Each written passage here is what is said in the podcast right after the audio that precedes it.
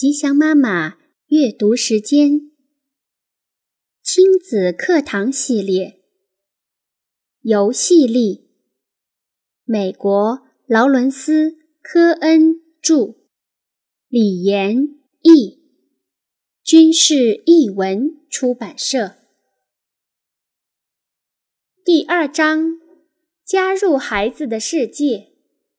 游戏也是当父亲的责任。厄普代克经常写道：“身为丈夫和父亲的孤寂感。如果男人跟孩子连话都不讲讲，他们就不是人类了，而是吃东西的赚钱机器。”厄普代克在这里暗示，父亲的责任远不只是说话而已。同时，也准确地抓住了父亲已经离开家庭中心位置的社会特征。为什么会这样？这是为了使男人更好地成为社会机器上的一颗螺丝钉。父亲的教育功能很少受到社会承认，更别说鼓励了。父亲们觉得。自己在家庭里被边缘化了，不再是家庭的中心角色，而只做一些受指定的伙计，而他们私下也多少认可和接受了。陪孩子玩游戏，对父亲们而言变成了一件可有可无的事情。有一次，我母亲打电话来。我太太正好不在家，于是她发现是我在和女儿玩耍。她说：“哦，你在当保姆啊？”我尽量客气地回答说：“不是，我是在尽父亲的责任呢。”她立刻道歉，知道自己说错话了。而我也意识到，不管是在我母亲的童年时代，还是后来他自己做母亲的时代，父亲们与婴儿的互动都已经很少，少的连保姆都比不上。父亲是男人，也是双亲之一。不幸的是，他们被训练成为男人，而非父亲。男性化的磨练，有些反而成为扮演父亲角色的。累赘，尤其是在做游戏时，以及深层情感交流的方面。由于缺少锻炼，男人们觉得自己在育儿方面有心而无力。大部分的男人都不喜欢这种无力感。当我女儿还在婴儿期的时候，我的父母来到我家。爷爷有一次抱着艾玛时，孩子哭了。他刚吃饱，尿布又没有湿，爷爷没辙了，把他交给我。但我对他说：“我能做的，你都做了。”他有点吃惊，他一直以为婴儿哭泣时需要采取一些特别措施，只是他不知道而已。我的父亲并不是特例。值得庆幸的是，过去十年间，有越来越多的父亲开始分担育儿的责任，也开始出现了全职奶爸或是义工爸爸。但父亲仍然较难与孩子连结。女性在全职工作之外，还必须承担大部分的家务。帮孩子检查功课，或是照料孩子，这种现象的确对女性很不公平，但对被排除在外的男人来说，又何尝不是一种不幸？我和朋友麦克组建了一个父亲互助工作营，那时候我们的孩子才几个月大。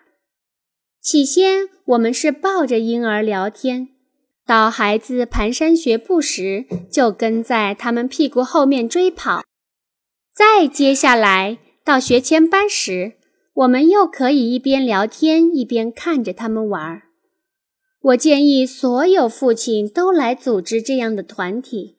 孩子还是婴儿时，孩子只要一开始哭，许多爸爸就忙着要起身回家，因为他们以为孩子需要妈妈来喂奶了。那时候，我不得不让他们的脑子断奶，让他们知道婴儿哭。除了肚子饿，还有许多其他原因。孩子被抱来之前都已经吃饱喝足了。更重要的是，他们不知道，如果把孩子抱回家，也就失去了做奶爸的最大幸福。抱着孩子，让他把积累的坏情绪都哭出来，那是婴儿所知道的唯一方式。然后看着他在自己怀里安静下来。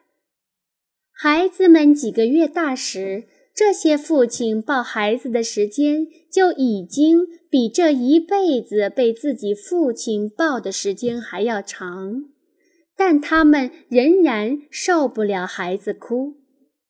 也有一些极端的例子，有些父亲与家庭的连结完全断裂了。他们可能是离开了家庭，对于自己留下的缺口一脸茫然；也可能人还在家里，但情感上却很疏远，除非兴致来了才和孩子偶尔玩一下，根本没有连结。真正的父亲必须在日常生活里切实担当起父亲的责任来。令人感到讽刺的是，一些男人是在离婚后才真正做起了父亲的这些日常工作。变成兼职的父亲后，他们才第一次感受到了做父亲的责任。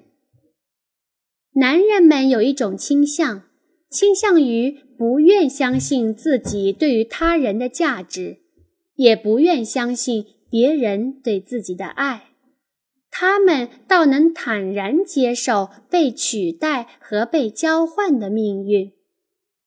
我很同情地听过许多男人讲述，他们过了很多年后，才吃惊地发现家庭多么需要自己；孩子们长大后，也吃惊地发现他们的父亲本来可以爱自己多一点，跟自己多亲近一点。可就是不明白怎么做，或者还觉得自己没这个时间和精力。另一方面，在打斗游戏中，父亲是孩子们最好的游戏对象。历来的研究已经一次次证明，与爸爸摔跤、拳击将有助于孩子的成长，只要不太过火。例如，常和父亲打闹的男孩能和别人相处得更好。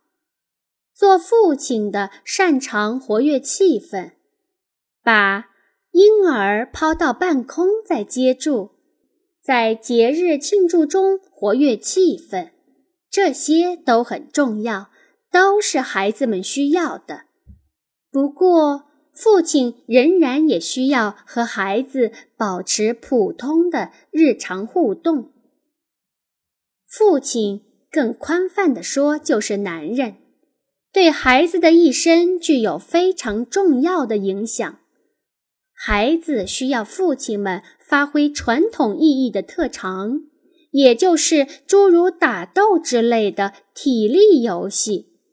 孩子们需要男人们能拓展能力，有更多花样，拥抱、安慰、过家家，越多越好。我常想，为什么父子之间经常会玩掷球游戏？我认为，掷球游戏在距离间搭建了一座桥梁，而距离一直。是使男孩以及男人感到纠结的东西。随着越来越多的男人克服心理距离，走进孩子，我们的家庭教育将变得越来越完善。